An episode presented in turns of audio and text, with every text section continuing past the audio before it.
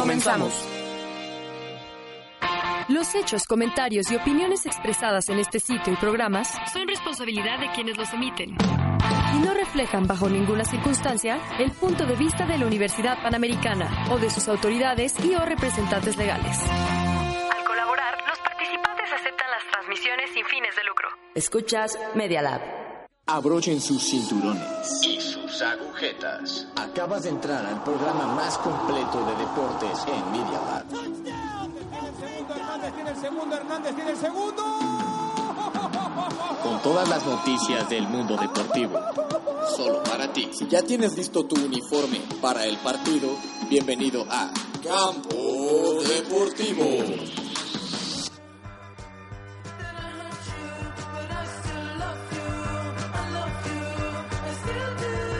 Martes 22 de octubre. Estamos una vez más aquí en Campo Deportivo. Mi nombre es Alberto Hernández y será un placer traer con ustedes todas las noticias del mundo deportivo, todo lo que nos compete en este país, un poco de Europa, un poco de la NFL a manos de mi gallo.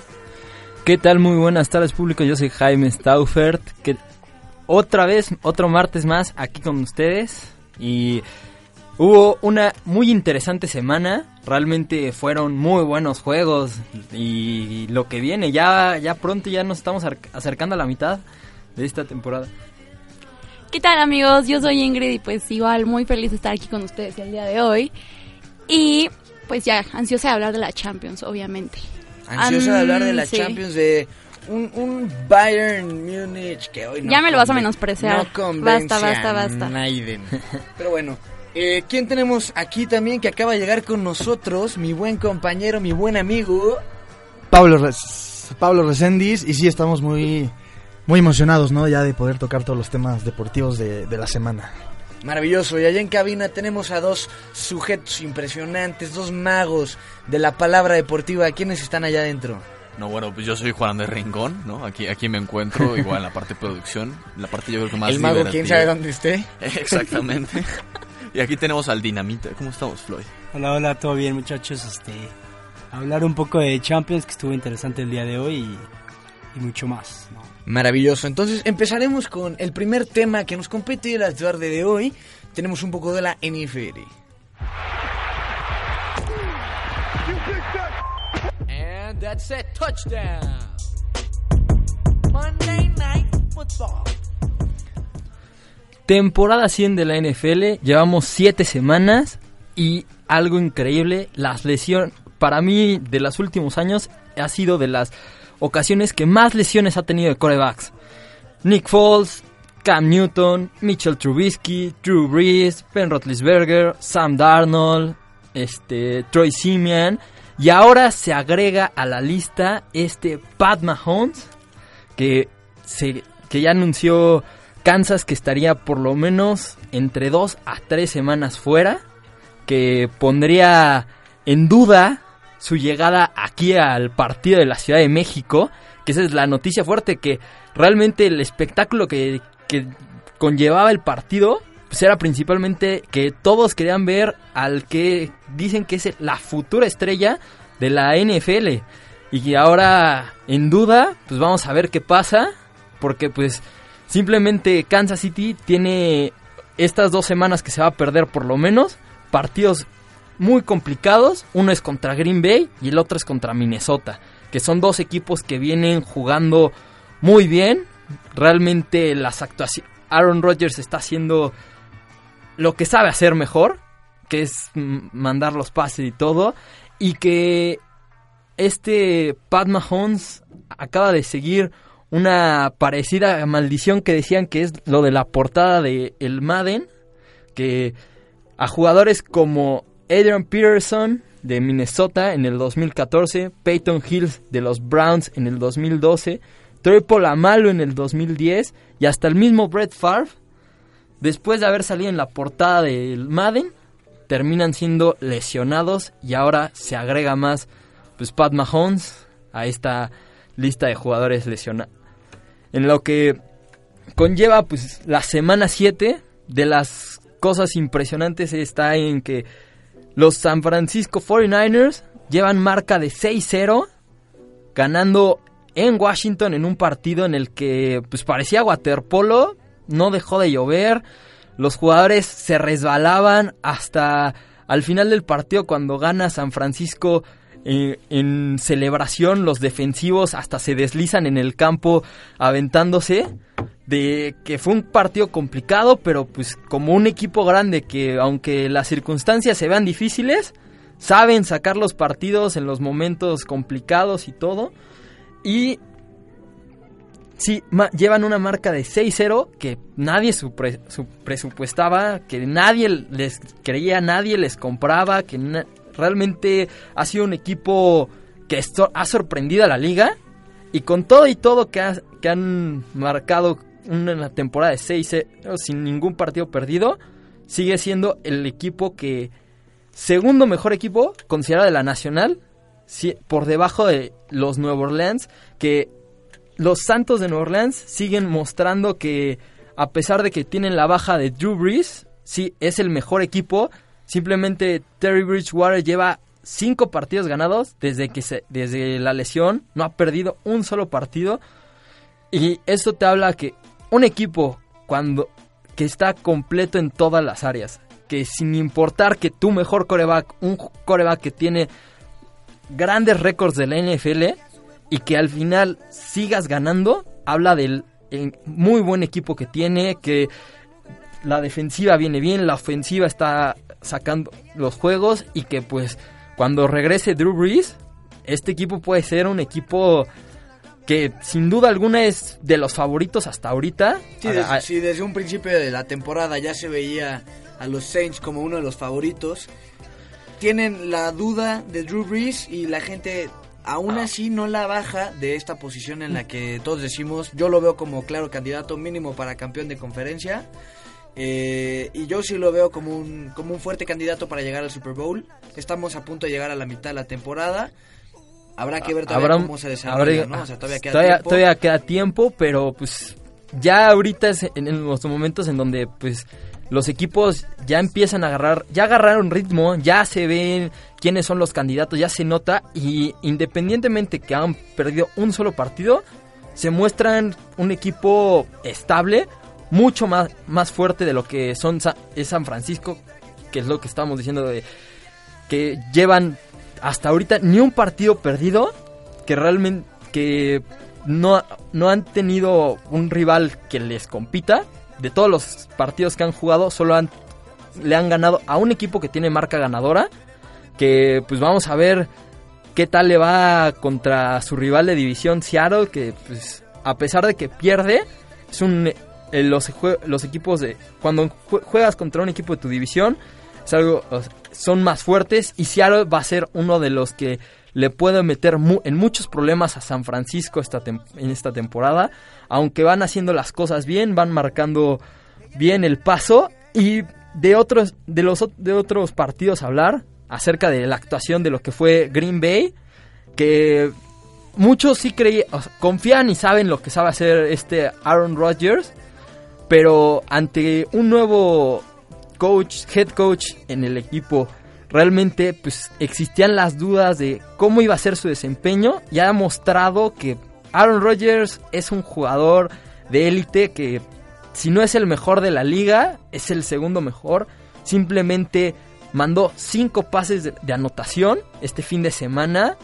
Toda, todas las ofensivas en las que estuvo hubo puntos y hasta él logró anotar un touchdown por la vía terrestre en la que Green Bay se ve que también es un equipo que estando en una en, estando en la división en la que está ha sacado la casta porque pues estamos hablando que tienes a Minnesota, a Chicago y a Detroit, que los cuatro equipos estamos hablando que son equipos que han mostrado carácter, que han peleado, que han ganado juegos complicados, que han que es realmente la división más difícil y complicada, que ningún que el que llegue, que muy probablemente hasta se puede que se lleven lo de esa misma división los pases de comodines más el campeón, o sea que lo que tres equipos de esa división podrían estar peleando para playoffs. Los cuatro están jugando muy bien y para terminar, este, hablando, otro de los equipos que me sorprendió mucho pues fue, fueron los Ravens, que fueron a Seattle a jugar contra los halcones marinos y les ganaron y, y los mostraron que los Ravens vienen bien, que tienen buen equipo, que Lamar Jackson ya se acopló, que este en una hasta hubo jugadas en las que se arriesgaron en cuarta oportunidad en zona de gol donde pudieron haberse quedado sin puntos decidieron arriesgar y terminaron anotando touchdown donde hicieron ver débil a la defensiva de Seattle que no es cualquier defensiva que de los últimos años siempre se las ha considerado a un equipo que este siempre sobresale por su defensiva. Además de lo que sabe hacer Russell Wilson, siempre le has ayudado muchísimo la defensiva y ayer las hicieron ver, digo, el domingo los hicieron ver muy débil, realmente muestra que es un equipo que pues de la americana le puede pelear perfectamente a los Patriotas porque ante la lesión de Pat Mahomes muchos empezaron a preguntar quién le podría quitar esta conferencia a los Patriotas.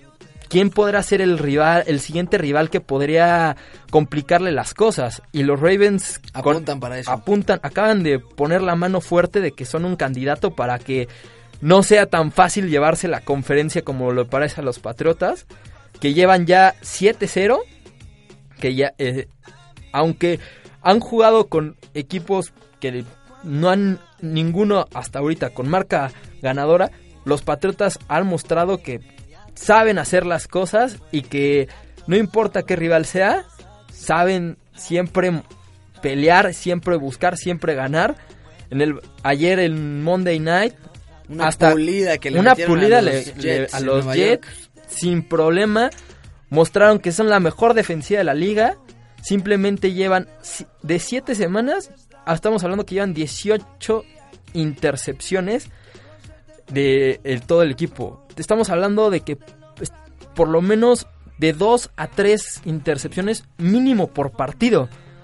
Ayer interceptaron cuatro veces a Sam Darnold y hicieron que tuviera dos fumbles en las que sin ningún problema se llevó el partido, pero que en ningún momento dio las manos abajo, que aunque iban ganando este ya por más de 30 puntos, Bill este Belichick se notaba que ese que tiene ese esa voraz de siempre ganar, de siempre pelear, de siempre competir, de siempre estar porque tenían el despeje y hicieron retraso de juego para que los retrasaran 5 yardas más atrás para el momento del despeje que sea uno más cómodo para el pateador en la que los Jets se dieron cuenta de lo que está, quería hacer Belichick y no aceptaron el castigo.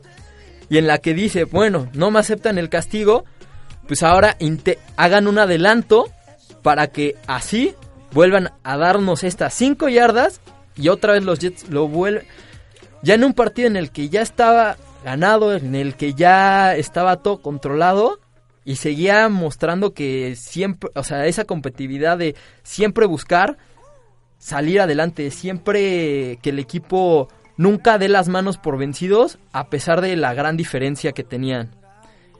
Y pues realmente eso es lo más de lo más destacado de esta semana número 7 de la NFL, en la que siguen dos equipos invictos de los que hablamos, que son los Patriotas y San Francisco, en las que pues vamos a ver qué tal van con ese con ese invicto, a ver si este llegan a conservarlo aquí el final de la temporada o si terminan con un descalabro, aunque pues vamos a hablar de los próximos partidos, que sería este este jueves jugarían los vikingos contra los Washington Redskins, los halcones de Atlanta contra Seattle, el los osos contra los Chargers, los leones de Detroit contra gigantes, jaguares de Jacksonville contra los Jets, los Rams contra los bengalíes, titanes de Tennessee contra los Tampa Bay Buccaneers, Buffalo Bills contra las Águilas de Filadelfia,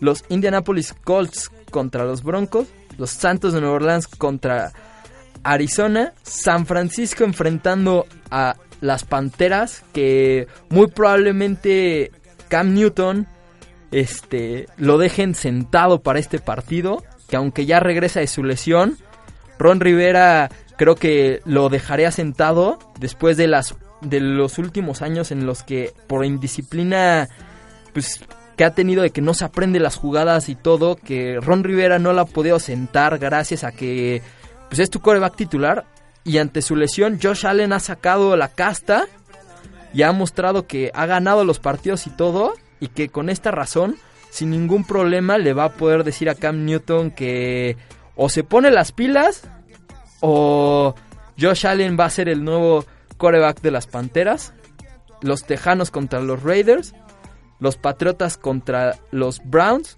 que es, y pues un partido que hubiera sido excelente, pero pues ante la lesión de Pat Mahomes vamos a ver qué pasa de Kansas jugando contra Green Bay. Y el lunes tendríamos el partido de los Pittsburgh contra los Miami Dolphins. Perfecto, pues habrá que estar al pendiente de todos estos partidos de la NFL. Ya este marca la mitad, justamente, ¿no? Sí, ya sería la semana 18, pero hay que recordar, son 17 semanas. Pero por lo menos una semana descansan cada equipo. Entonces, al final terminarán jugando este 16 que al final este en esta semana 8 se podrían decir que ya se, cumpliría la mitad. Perfecto, pues estaremos al pendiente de la mitad de temporada de la NFL y sin más preámbulo pasamos a la liga europea más importante, interesante, divertida y fregona del mundo, la Champions League. Nada más si me ponen el himno.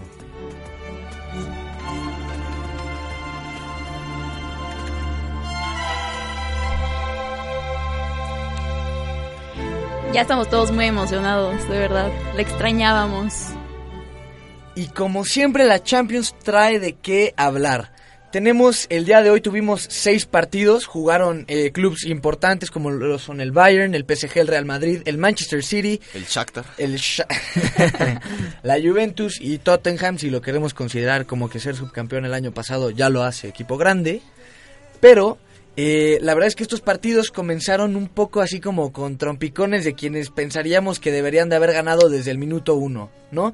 La Juve empezó perdiendo contra el Lokomotiv de Moscú, Bayern, el Bayern de, de, nuestra Ingrid. que trae su bellísima playa de James Rodríguez. No, no, no dice James. No dice James. Ahora, ah, es que es secreto. ¿Qué crees? Es secreto. A ver, igual. ¿Basti? no. Basti. eh, el Manchester City también empezó perdiendo, pero hablemos partido por partido. En el partido de Manchester City contra el Atalanta empezó perdiendo el Manchester City, pero apareció el número 7 del equipo de, de los Citizens y marcó su primer hat trick en la UEFA Champions League. ¿De quién hablo? De Sterling. Gracias al cielo lo tengo en mi fantasy, en la que estoy puliendo a mi buen Andrés Rincón. Pero sí, el encuentro terminó de esta manera con un 5 por 1 y Pep Guardiola sigue demostrando que él sabe cómo jugar un partido de la Champions. El problema es que de fase de grupos, ¿no? Siempre se nos se le complica ya cuando se trata de eliminación directa, pero una vez más, Manchester City como siempre apunta a ser de los favoritos para llevarse este trofeo, que nunca lo ha hecho. Exactamente, y Por de otra hecho jugaron parte, bastante bien, ¿eh? Jugaron bastante bien. ¿Qué, co- ¿Cómo lo viste? Pues la verdad el City, el primer, bueno, los primeros 20 minutos, que es cuando cae el, el gol del otro equipo, están muy desordenados. No, no, no, no como podían medir al rival, no sabían qué estaba pasando. Pero en cuanto cayó el gol se ve que lo que hizo Pep fue una regañada, ¿no? Como siempre. Inmediatamente el equipo ya empezó a tocar el balón. Una vez que el City tiene la posesión, no hay equipo que lo pare, realmente. Y en ocho minutos le dieron la vuelta. Sí, no. este, ante después de la regañiza de Pep, Sí, este, Agüero también marcando un doblete para el 5 a 1 donde pues siempre sí ha sido la salvación este Agüero de este City. Desde antes de que estuviera Guardiola siempre dando también la casta como el máximo goleador del City. Sí, recordarán ese gol que, que logró para darle la primera Premier League, bueno, no la primera, una de las Premiers League, que fue en el último minuto con asistencia a Balotelli, la única asistencia que tuvo en esa temporada. En la que se llenó el Dato estadio de, curioso, de ¿no? todo el público, ¿no? Que De- todo el mundo ya festejaba eh, el Manchester United y Y sorpresa. De hecho, un partido anterior, eh, más temprano, fue el Atlético de Madrid contra el Leverkusen, que Álvaro Morata se convierte en el primer jugador de la historia en meter un gol en Champions tanto para el Atlético de Madrid como para el Real Madrid. Eh, la verdad es que me parece un resultado bastante flojito, un 1 a 0 frente al Leverkusen. Igual que el otro equipo de Madrid, eh, el equipo de Zinedine Zidane se midió contra el Galatasaray y se llevó un 1 por 0 con un gol de Tony Cross que a pesar de haber sido quien metió el gol como que yo lo vi un poco flojito, tuvo ahí unos cuantos contraataques que pudieron haber sido mucho más trascendentales y veloces. Y veloces y verdaderamente se vio un un Real Madrid como atrofiado, eh, Hazard una vez más da Exacto, te iba a otro preguntar por Hazard. golpe al travesaño, entra Luka Jovic casi a- al acabar el partido que prácticamente no ha tenido minutos con este equipo y se supone que venía como un killer impresionante. Eh, entró James Rodríguez también de, de cambio, que eso a Ingrid no la pone muy feliz.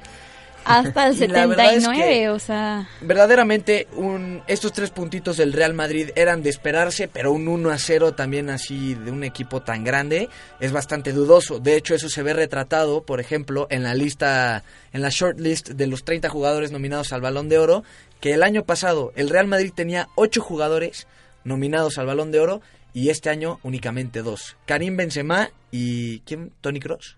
Tony Cross.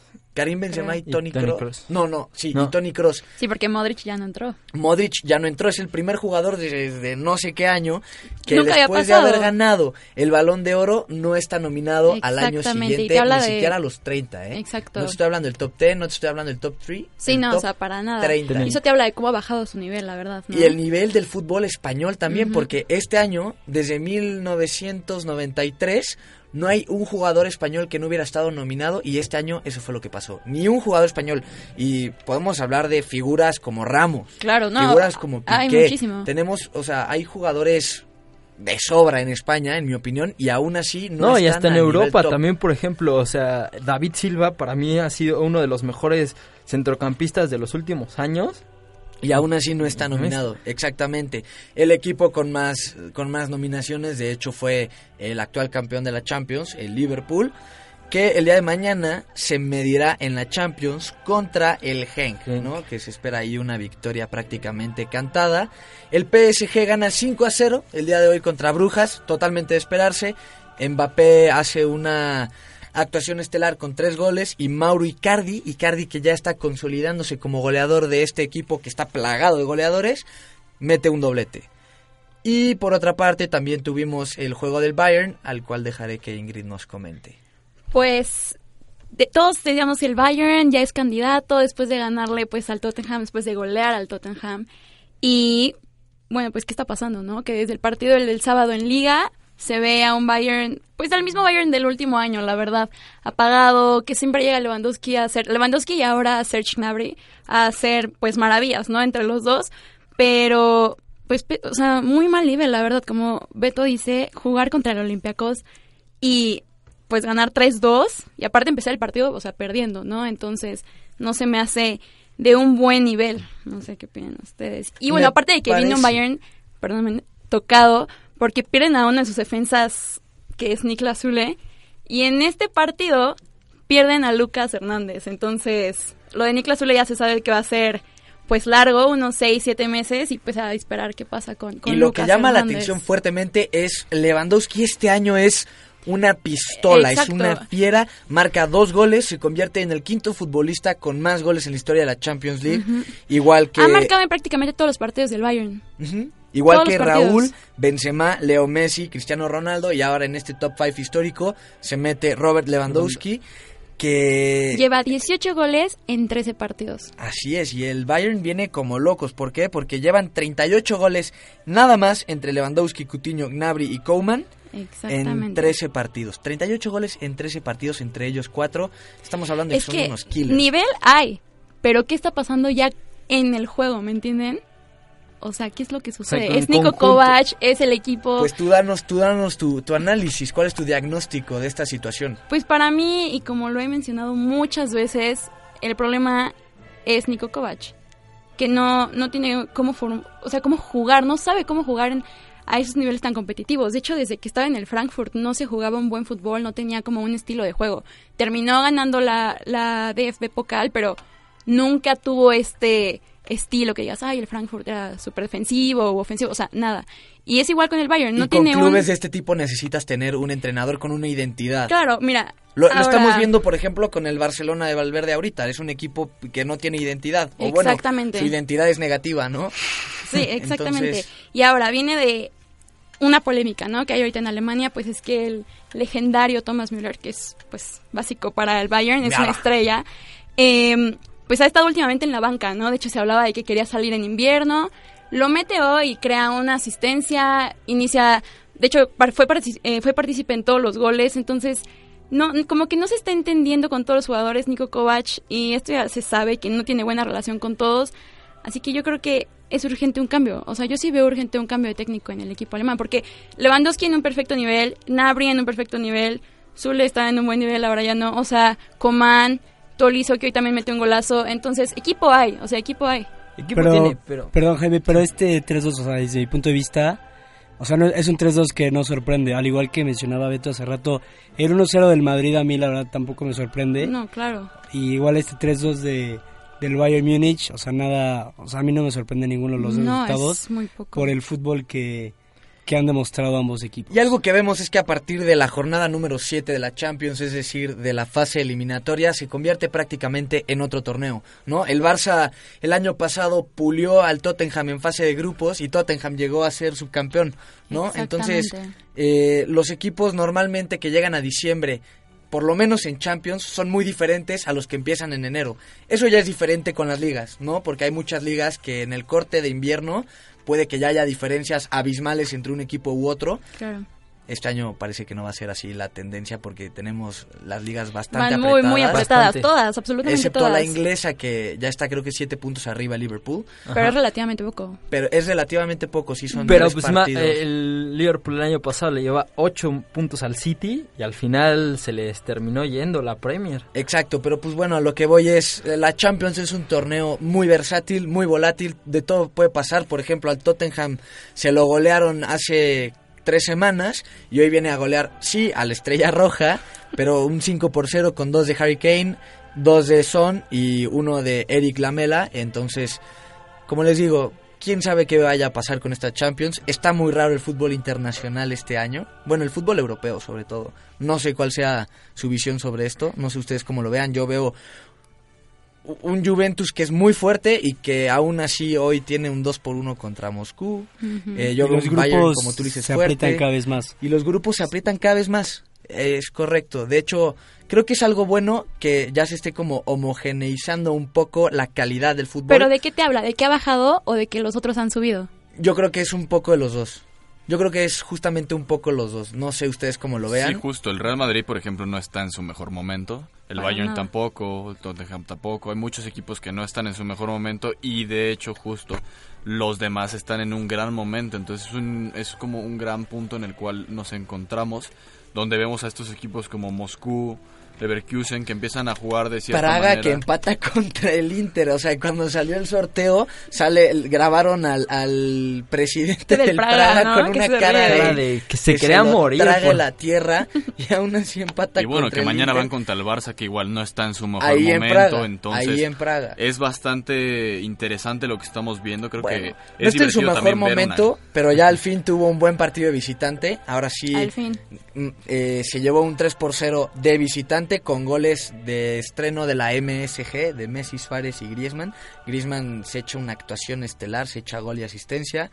Messi se echa gol y asistencia. Y bueno, Suárez. se lleva su golecito, que también es un muy buen 9. De hecho, teníamos la discusión y se la ponemos aquí en la mesa a todos ustedes. ¿Quién es el mejor 9 del mundo actualmente? A ver, allá en cabina. Pero es una pregunta un poco Para mí es complicada. Karim Benzema. Para ti es Karim Para mí Benzema. Actualmente. Actualmente, Sí. el día de Para hoy. mí Lewandowski. Ok. Lewandowski Sí, lo que está haciendo ahorita Igual. este lo que está es lo que estábamos hablando. De en 13 partidos llevan 18. 18 como goles en 18 13. goles. Es- Está está realmente está hecho una fiera. Sí, para mí también es Lewandowski, sin duda. E igual, este, yo pienso que es Karim Benzema. Karim Benzema.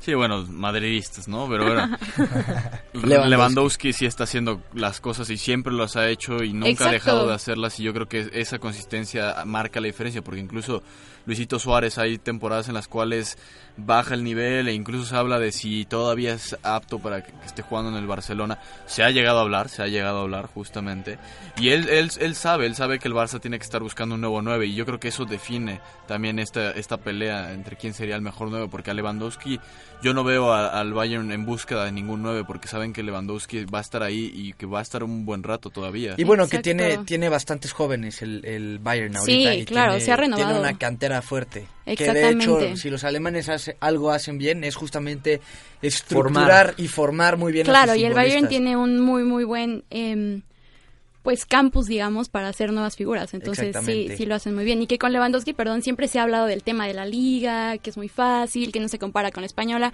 pero creo que actualmente sí es el mejor en sentido de que la liga está muy apretada y que también viene haciendo goles en Champions, ¿no? O sea, Champions Copa. Sí, a mí me gustaría decir que es Luis Suárez, pero sí, Luis Suárez se puede echar unos golazos de chilena, de volea, de lo que quiera, se Lo lleva dos, eh, mete cuerpo, mete goles, un- el pistolero es un killer del área. El problema es que de 13 pases que da, 8 van a la nada, ¿no? Sí, sí, Entonces, por eso yo también creo que al día de hoy Lewandowski es el mejor 9 del mundo y no digo Karim Benzema porque yo creo que el, el mínimo, el diagnóstico que yo le doy a eso es que Karim Benzema está brillando tanto a falta de otro tipo de futbolistas en el Real Madrid que lo estén rodeando, ¿no?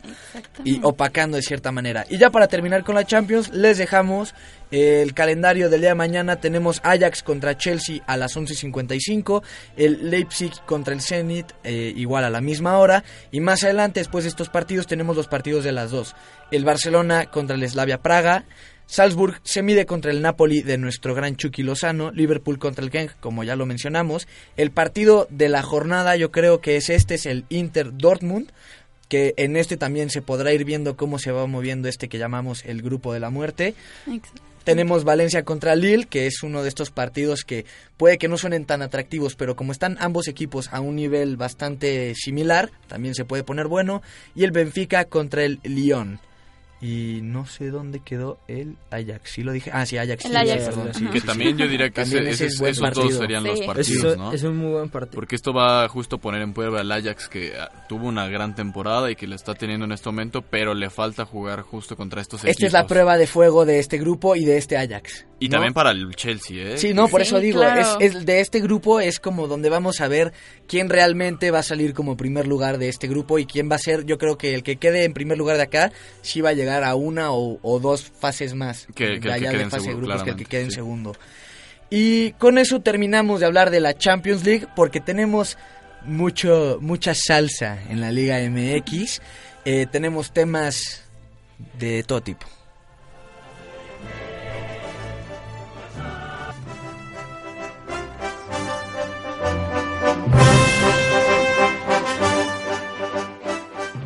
Y sí, correcto, Beto, tenemos tanto de qué hablar. Vamos a comenzar con el Puebla Atlas, el cual cabe mencionar que no se tomó el minuto que se había mencionado y que bueno, creo que ninguno de nosotros tenía en, en la mente que se iba a tomar un minuto de protesta. Exacto. Porque el viernes que lo hablamos, creo que nadie. eh, teníamos hasta en dudas si se iba a jugar este partido. Es que es que comenzar esto de iba- que se jugó la liga, ¿no? O sea, de que sí se jugó. Se jugó. Exacto. Y bueno, un Atlas que gana y que no lo está haciendo nada mal. De hecho, está en séptimo lugar con 21 puntos y se está metiendo a la fiesta grande como viene jugando.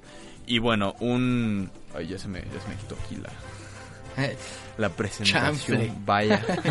Bueno, si quieren, y les un damos- Puebla que no, Ah, que ah, no levanta, ya. que no levanta. Ya, ya, ya, ya. Y ahora sí viene el, el tema, el- la gran polémica. Exactamente. ¿Quién lo quiere decir? A ver, yo, yo los veo ansiosos porque este Yo presento el tema y ustedes me lo comentan. me ¿Cómo la parece perfecto. Pues lo que sucedió es que como todos sabemos, el Veracruz, como lo dijo en su momento Federico Chamas, es un equipo que no debería estar en primera. ¿Por qué? Por la mala gestión de su presidente, porque es un señor, como lo escuché ayer en Marca Claro por MBS Radio, dijeron que por el puro bluff, prácticamente es un empresario que por el puro bluff de tener un equipo en la liga en primera división, lo tiene, lo compra y después se da cuenta que no es tan fácil, no es tan fácil mantenerlo. Se habla de que ya salió a la luz que no les están pagando los sueldos tanto al varonil como al femenil. Y, las inferiores, ¿no? Bueno, también, las, condiciones no, bueno, y además son 3.500 pesos. O sea, dijeras, les están pagando 50 mil pesos o, o, incluso hay nóminas muchísimo más Sí, sí, elevadas sí. en el fútbol mexicano, pero no. Y lo que quisieron hacer los futbolistas del Veracruz a manera de protesta fue tomarse un minuto del partido frente al Tigres, pero dicen que después eh, se platicó antes del partido, le, le dijeron a Pizarro que, pues, Es que el es el capitán. capitán de los. Tigres, que iban a tomarse cinco minutos. Pizarro dijo no, no, no. Este, habíamos quedado que, que un minuto. Comenzó todo bien, pero ¿qué fue lo que sucedió? Pues bueno, fue cuando el amado jugador francés, por bueno, por parte de los aficionados Tigres. Bueno, el Chaca fue el primero. El Chaca que... Sí, eh, sí. que- Edu, el Edu gol- Vargas, ¿no? Edu, Edu, Edu, estoy confundido porque No, fueron- el, es que fueron es- tantos a el vez. que mete gol primero es el Chaca, El Chaca. es luego Edu. Iñak Es y luego Vargas, Edu el Vargas. Es Edu primero. Vargas, entonces No, el primero es el, de- el del Chaca que le, que le pega de... de- está- O sea, en la repetición, o sea, quizás por el pelo, pero en la repetición Ah. se ve que es Edu Vargas. Sí. Y esto genera mucha polémica, ¿no? Porque pues se había dicho que no había empatía, ¿no? Por parte de, de los Tigres. Exacto. No sé ustedes cómo lo vean, pero para mí sí se me hizo una falta de A respeto. mí también se A me hizo una falta de respeto porque, Porque dijeras, no costaba bueno, nada tres minutos, la verdad. No, no, no, y, Sí, y- no. y dijeras, bueno, le dijo ya dentro del campo de juego, ah, van a ser cinco. Y no, no, no. Se habló también de que les dijeron antes. Además, Tuca Ferretti salió a dar declaraciones diciendo que podían cancelarles el partido, que pasó con la sub 15 del Tigres, Sí, sí, que sí, sea- suspendieron el partido, no sé qué. Pero inclusamente, inclusamente,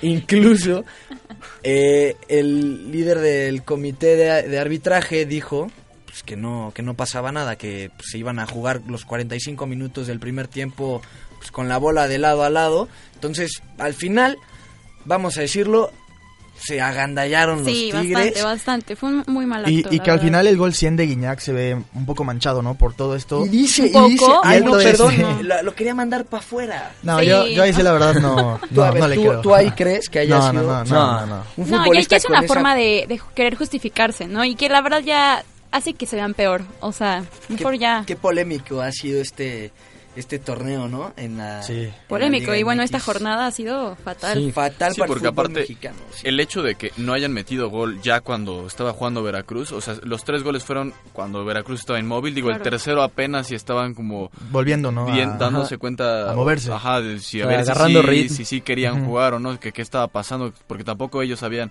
qué estaba pasando con el conjunto de Tigres que decide hacer estas cosas. Pero bueno, después de eso ya no vuelve a hacer nada el conjunto de Tigres. Vuelve- o sea, tuvieron otro tiro a portería y ya. ya. Y bueno, esto da a mi parecer que justo Tigres sabía que no traía el- lo suficiente para ganarle al equipo de Veracruz. Para ganarle un equipo que prácticamente es falso, es un equipo de papel. Exactamente. Un equipo que no ha ganado de- más de 30 partidos. Lleva como 38, 39 más o menos y no han ganado. Y que aparte algo que me sorprende que digo mucho que fue un Gendaya es dices un gol, ok, pero a dos Sí, no, es algo realmente lamentable y justo como lo menciono, porque después de eso te das cuenta que Tigres no tenía para ganarle a, a Veracruz de la manera, pues ahora sí que normal, en un juego de fútbol, no cuando el otro equipo está inmóvil. Y bueno, de no haber sido así, el partido había terminado 1-0 Ujú, a favor de, de Veracruz y creo que eso habla mucho de, de Tigres y también de Veracruz que entonces supieron defenderse contra un Tigres que es el actual campeón y que el- realmente traen un plantel que daba miedo y que nosotros lo mencionábamos, ¿no? De hecho justo es algo tan irónico porque nosotros decíamos que era innecesario de hecho que se jugara el partido porque sabíamos que iba a ganar Tigres, era algo que era sabido, pero bueno, ya tenemos las decisiones de cómo se, se fueron eh, tomando y justo Dueñas también menciona que ellos no no planeaban nada, eh, o sea, parecido de ser mala onda, pero que ya los están amenazando a él y a su familia. De hecho, aquí de traemos las declaraciones. Nada más si me prenden el auxiliar rapidísimo. Justo traemos las declaraciones de Jesús Dueñas. Ah, no, ¿verdad? Era broma. El, el de aquí adentro, el de cabina, no, no el de tu iPod, mi hermano. A ver. ¿Ya? A ver. No. No, no suena. Estamos en un pequeño problema. Tenemos problemas técnicos eh, ahí con... Pero mira, si lo pones en el Micrófono. en el, Pon en el el micrófono, y apagamos los demás. súper patito el Claro, asunto, claro. venga. De eso a nada, ya estás. aclarar algo que por ahí la verdad me tiene un poco triste, muy, muy incómodo y tampoco me quiero hacer la víctima.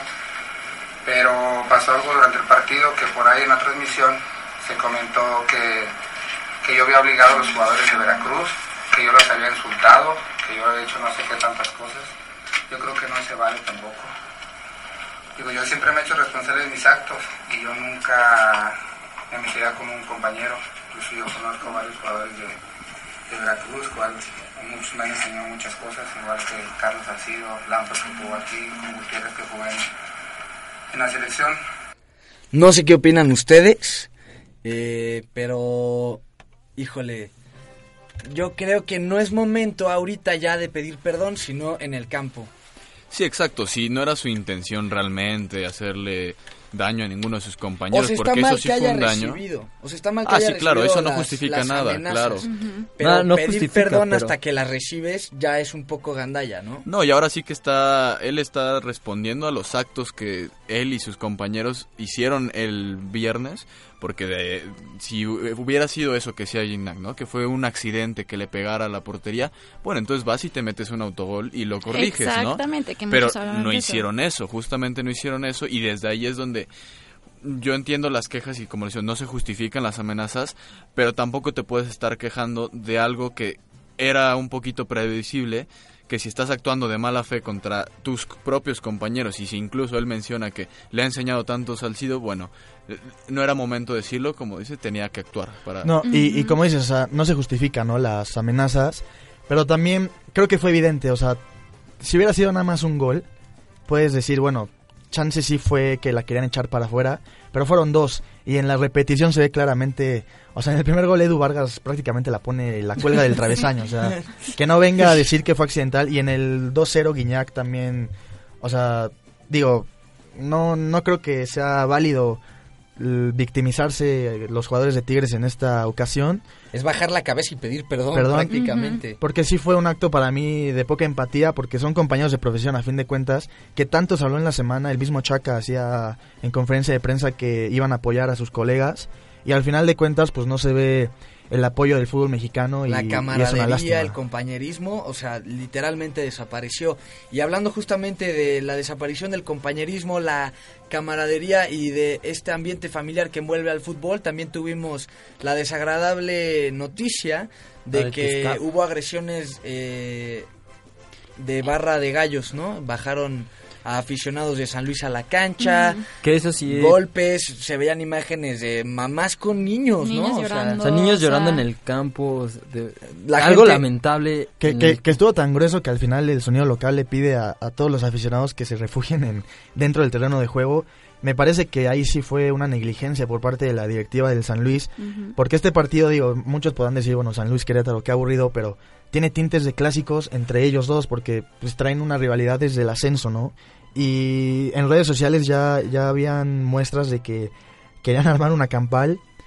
Por ahí la, la seguridad no hizo mucho caso a estas publicaciones en, en redes sociales y ahí están las consecuencias. Realmente las imágenes son pues son terribles, ¿no? De que en el fútbol se vea manchado porque al final de cuentas es un espectáculo en donde pues las Pues es familias un de- o sea, es un am- ambiente familiar en la que hasta los mismos directivos para intentar calmar habían subido un video disque plantando, Plantando un, un- árbol haciendo así alusión a, a la paz de que iban a estar bien las cosas que pues una cosa es este la rivalidad y otra cosa ya es este llegar a este tipo de acciones Sí, no, a estos puntos. Y es esto fatal. llevó a una cancelación definitiva del partido al minuto 83, que incluso debió haber sido antes, porque esto empezó desde el minuto 50, ¿no? Ajá, en el que tienen que terminan cambiando a los aficionados de San Luis por las agresiones que habían para alejarlos de la, de la barra en la que pues al final no sirvió de nada porque eh, los terminaron a buscar, los fueron a buscar aún así. Y, yo creo que lo más probable es que vete en el estadio, ¿no? Sí, eso es justamente Muy, lo que te iba a decir. probable. Aquí es donde la liga y el señor Enrique Bonilla tendría que dar un golpe sobre la mesa, ¿no? Porque ya van varias cuestiones que pasan en el fútbol mexicano y sobre todo en este torneo, como mencionabas, es un torneo bastante chusco. Me parece que sí debería de dar eh, un golpe sobre la mesa, un, un, golpe de autoridad y vetar ya lo que queda del torneo del estadio de, del Alfonso Lastras, porque no es posible que, como vemos en las imágenes, los niños llorando o sea, ¿tú crees que un niño va a querer volver a ir a, a un estadio No. de fútbol después de este episodio que vivió? Exactamente. Y, y esas familias que fueron este, muchas de las familias más bien que fueron este partido, en su vida van a querer volver a regresar a un estadio de fútbol. Porque, como tú dices, aquí la seguridad es chusca en un, en un estadio de, de fútbol mexicano. por No, y es que es increíble, porque aparte justo la barra de San Luis está del otro lado del estadio y llegan, llegan hasta el otro lado para encontrarse con las de Querétaro. Tienes que pasar varios filtros de seguridad para llegar a ese punto. Y bueno, si desde el momento en el cual ves que la mitad de la barra se te está yendo Como batalla del otro lado y no haces nada al respecto, obviamente iba a pasar lo que pasó. Una vez que encuentras, es, es que se me hace increíble, ¿en qué estadio dejarían que los seguidores se cambiaran hasta el otro lado del estadio? O sea, es totalmente Sí, incomprensible. lógico, pero pues Es eso te habla de la surreal. poca seguridad y la po- eh, poca autoridad y pues la poca importancia, ¿no? Que se le da también. Sí, porque, esto si esto pasa... inició desde el 50, ¿no? Ujú, Imagínate, y lo, lo suspenden hasta el 80 y qué? ¿83? 83. O sea, 83. No, y aparte en un partido que llevan 2 a 0, ya no había nada que verle. La verdad, yo lo estaba viendo y quedaban 7 minutos de ver tu celular si, si te daba tiempo realmente, porque no iba a pasar nada, todos lo sabían. Entonces, y aparte ni siquiera cancelan el partido en ese entonces. Bajan, empiezan a bajar gente y el partido se sigue jugando. Sí, sí, sí, sí, Es sí. hasta que el árbitro ya ve que ya es demasiada gente la que está bajando que los suspende, pero tú lo Debió haber sido inmediato, En cuanto la ves que se está peleando la grada, paras el partido y bueno, ves que se solucione eso antes de que el partido siga jugando, porque eso es riesgo para los jugadores mismos, que- porque estuvieron los jugadores incluso en la cancha con aficionados se veía justo fotos de aficionados tomándose este selfies con Matosa como si fuera un día de campo que lo entiendo pero mira del otro lado se estaban peleando no Sí. Y bueno, nada más para hablar de igual de otros rojiblancos, ¿qué fue lo que sucedió con Ricardo Peláez? Pues bueno, justamente, justamente ayer ya fue anunciado oficialmente que llega para asumir el puesto de director deportivo a partir del siguiente torneo y ya se habla, ¿no? De que ha estado buscando eh, y ha entrado en contacto con varios jugadores. Se habla rápidamente, les digo, que la lista los encabezan eh, Roberto Alvarado de Cruz Azul, Elías Hernández también de Cruz Azul, Hugo González del Necaxa, este portero, y examericanista y se habla también que quiere el regreso de Rodolfo Pizarro. Habrá, habrá que ver si, si lo puede hacer, porque ya la directiva le dio el espaldarazo y, y el, el dinero necesario y va a haber un apoyo económico importante ahí para despertar al, al gigante. Y que Ricardo Peláez pues, siempre hace las cosas muy bien, o sea, Sí, siempre sí. se nota un cambio gigante a los clubes en los que llega. Pero esas fueron todas las noticias por hoy, fue un placer con- eh, estar con todos ustedes. Mi nombre es Alberto Hernández y me despido. Yo soy Pablo Reséndiz y nos vemos el viernes. Yo soy Jaime Staufert. Hasta la próxima. El, nos vemos el siguiente martes. Yo soy Ingrid Zamora y muchas gracias por escucharnos. Yo soy Miguel Flores y muchas gracias y nos vemos el viernes. Bueno, mi nombre es Juan Andrés y fue un gusto tenerlos el día de hoy. Nos vemos hasta la próxima. Y bátete el pelo, acércate un chin, chin, acércate un chin y hazlo de nuevo. Que te quiero decir algo yo, que cada paso que tú echas no. El partido de hoy ha terminado. Los esperamos en nuestro siguiente encuentro. A los vestidores, que el entrenador los espera. Estás escuchando Media Lab. Transmitiendo desde la Universidad Panamericana Campus México. Valencia 102, primer piso. Colonia Insurgentes Miscuadra. Bienvenidos a Media Lab. El mundo en tus oídos.